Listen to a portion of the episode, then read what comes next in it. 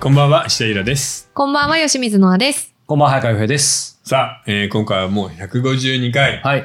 もう、今これちょっと話題ですね。えー、すずめの戸締まり、スペシャルということで、えーみんな映画館に行ってお金を払って見てきました。自腹です。まあ普通か、映画ぐらい自腹ってそんな言うなと。はい。でもなんか、新ウルトラマン以来か。そうですね、みんなであー用意鈍感はでもね。やっぱさ、そうしてみると今の日本の文化って、こういうオタクカルチャーがメインなんだうね。ああー、ん。どっちだもっですて、ね。エヴァンゲリオンやったし、はい。新新ウルトラマンやってて、今回すずめの戸締まりでしょ。そうですね。で、今回あの、こっちの方でなく、えーワンピースのフィルムレッドうも、ん興行収入190億とか言ってるじゃない。すごいな。なので、昔、ジブリアニメが当たるのは分かってたけど、はいはいはいジブリ以外のアニメでもみんなが見に行くっていう習慣ができたんだね。うんあーということで、あの、これ、えーすずめの戸締まりはですね、はい11月11日に公開して10日間で、なんと40億超えです。観客動員すごい300万人だって。うわすごい。そういう数字は関係なくですね。関係ありません。はい、あの、オトラジは割と、えーしっかりと、えー批評するときは批評するので、まず最初に、え3人のですね、新海さんのこの災害三部作ね、うん君の名は 災害三天部気の子、すずめの戸締まりの採点をしていこうと思います。じゃあ、洋平くん、君の名はは何点、わえー、いきなり72点です。 ?72 点、はい。厳しいーね。君の名はがいやいや、さっきここあそうかそうか始まる前に80点は簡単につけちゃいけないってちょっと思ってじゃあ、天気の子は天気の子は60点です。 ?60 点。おおーー、辛口。辛口映画 自分は、自分はさておいて ねす。ずめの子す、ずめの戸締まりは70点。 70点。はいなるほどね。おってことはやっぱ天気がちょっと落ちるんだ。ーなるほそえ、どう。です奈ね々さんは私はですね、君の名はが83、高 ?83。はいおお天気の子が78。ー。刻んだみんねな。刻みますね。いで、やもうね、で、スズメのじまりが75 75。うおだら下がりなんだ。え、面白い。全部。ででです、僕は、こうんこはね、君の名はやっぱりね、すごいフレッシュだった。84。おおおー天気の子、62。おー。ー。すずめの戸締ま り。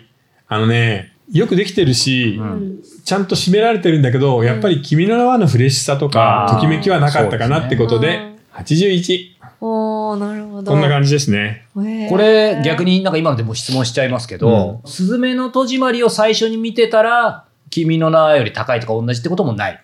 ないんじゃないかな。やっぱり見る順番関係なくですうね。ん、やっぱり、君の名はってさ、男の子と女の子の体が入れ替わるドキドキと、うんうん。災害を、からどうみんなを救うかっていうスリルあと、ーで、その最後に、切なさがあったじゃん。入れ違い、あの、すれ違いの。うん。はいはい、あーそうですね。この3つのバランスが君の名はすごく良くてう、ん新鮮だったと思うんだようね。んで、天気の子に関しては、あんまりドキドキとかすれ違いとかなくて、はいはうい。ん、割とストレートなすっていうお話だったんで、うんあ、ちょっと落ちるかなっうんで、スズメに関しては、こう、今回、ここが圧倒的に大きくなっちゃったんだよね。うんまあ、災害のところがそうですね。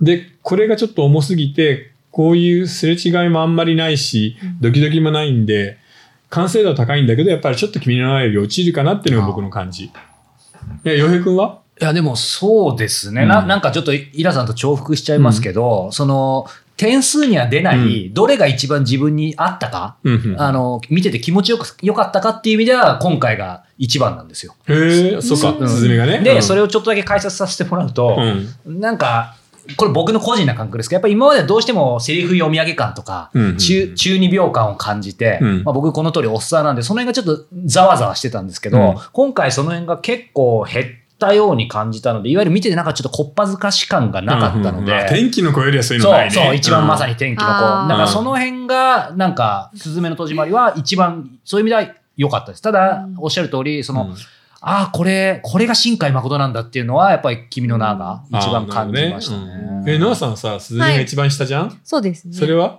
私は、あの、新海監督の作品を見ると、うんその、ある程度のクオリティが担保されてるっていうところで、うんあの、大体同じような点数になったんですけど、うん早川さんが今言った、天気の子が、その、ざわざわするっていうのうは、ん私は逆にそれが、うんなんか泥臭いっていうか、人間味が溢れる、その、感情大爆発みたいな、ああーなのるほどね泥臭さはいはいはいはいうんが、かその新海さんの作品うんまあのなある種、あの、見どころだったりとかするか青臭いとこねらう、ん青臭いところ、そそうだれねがよく表現されてたのが天気の子だったなっていうの今回でもで、さキャラが弱いって言ってたじゃんスズメは、ええええええで、天気の子はストーリーが弱いなって、でもキャラがちゃんと立ってたなっていうので、うんで、スズメの戸締まりの方は、うーんと、その、なんかね、鼻につく感じがすごい あって、ちょっと言いかめたら、いや、やっだたね。ね、いや、全然いいよ、全然。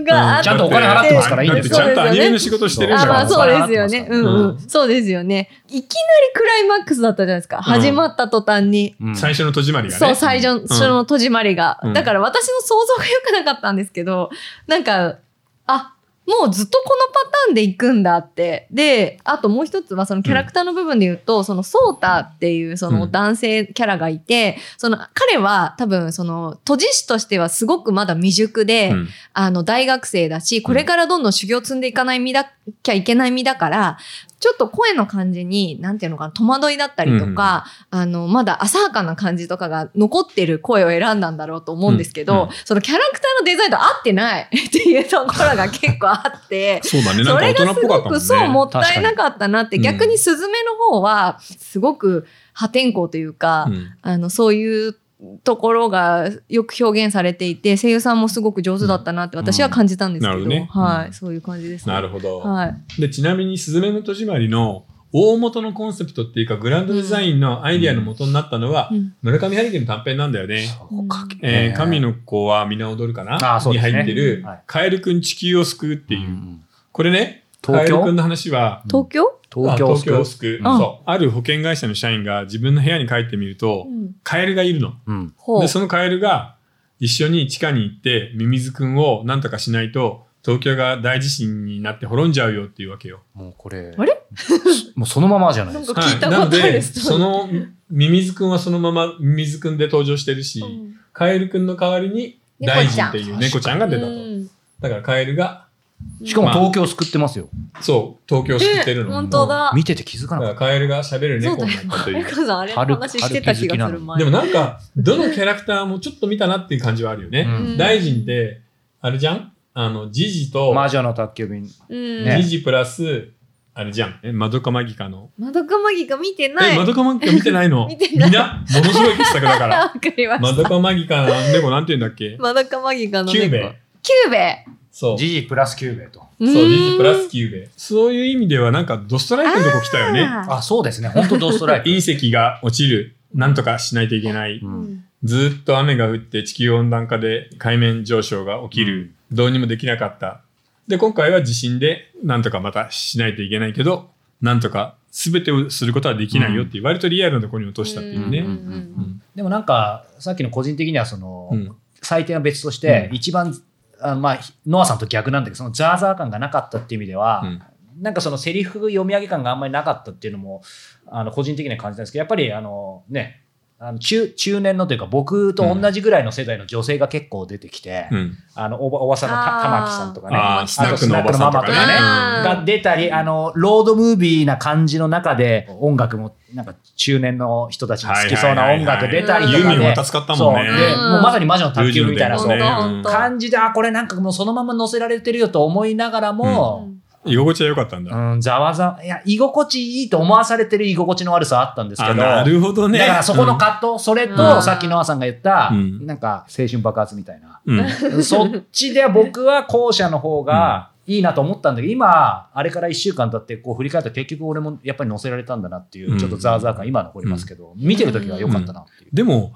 あの、天気の子より圧倒的に分かりやすいよね。うん要するに、ノアさんが言うようにさ、最初に扉閉めたら、あ、これ扉を閉め続ける話だよね。にその過程そうそうそうそうで、男の子の方とうまくいったりいかなかったりするっていうことなんだもんねっていうふうに見えちゃうからね。でも面白いですよね。あれ、んさ、ノアさんが前送ってくれた、なんかツイッターかなんかかわかんないけどさ、うんなんか話がよくわかんないみたいなさ、うんうんこう、つぶやきが結構あるみたいな感じだけど、ね今一番わかりやすかった気がするんだけど、だから人の見方ってわかんないよね。だからその裏を考えちゃうんじゃないですかみんな、あのスートレートすぎちゃうからあとその、後で出てくるかもしれない、要石が何とか、そっちがわかんないとか、そういう話そうだかなね。後やろっのぱさり、そうか後ろ戸とか要石とかっていうのが、うんあの、今回元になる構造がさ、カエルくんじゃない、うんはいはいそこに日本の神話みたいなのをいっぱい放り込んでるんだよね。連続学的アイディアですそようね。そうそう。そこで、まあみんな考察するし、ちょっとよくわかんなくなっちゃうんだけど、うんただ、整合性があるとかさ、あの、特にないわけ。これ面白いな、面白いなっていうのをくっつけて載せていっただけなので、はいうん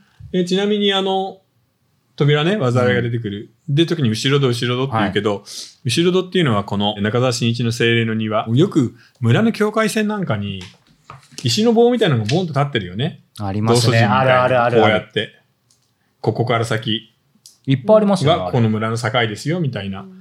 この棒みたいなのが、えー実は、この要石だったりするんだよね。うんうんで、ここに祀られてる神様っていうのは、仏様とかいるじゃない仏像。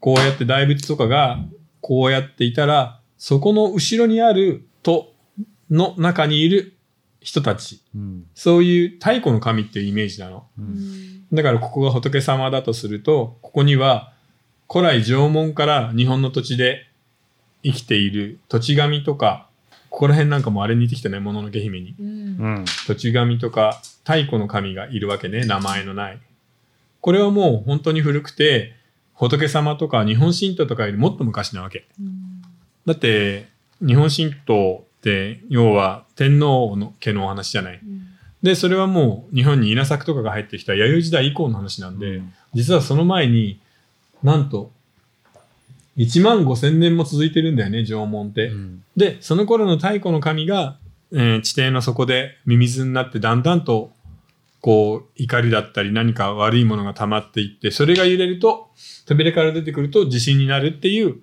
ファンタジーの設定としてそれが作られてるんだよねう。んで、それを、えー防ぐには、戸を閉めるって鍵をかけることと、要石で沈めるっていう、この二つが必要だっていうことになってる。るわけう。うんんだからまあ、確かにちょっと、いきなりそれがね、こういうもんだよって言われても、はいみんながなんか分かりにくいなってなっちゃうのは気持ちはわかるよね。うんえ、なんでなんでしかも、都知事って大学生一人しかいないのこれ普通だったら確か国に家機関で、確かに。もっと腕のいいのたくさんいないとおあかしいその話も面白そそうだな。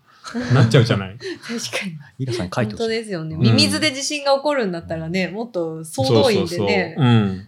だから先祖代々もっとすごい都知事がいてもいいはずなのに、うん今は廃れて、しかも、もうあの跡取りの人一人が学校の先生になるっていうのがさ、そうそうそんなしょぼいのっていう。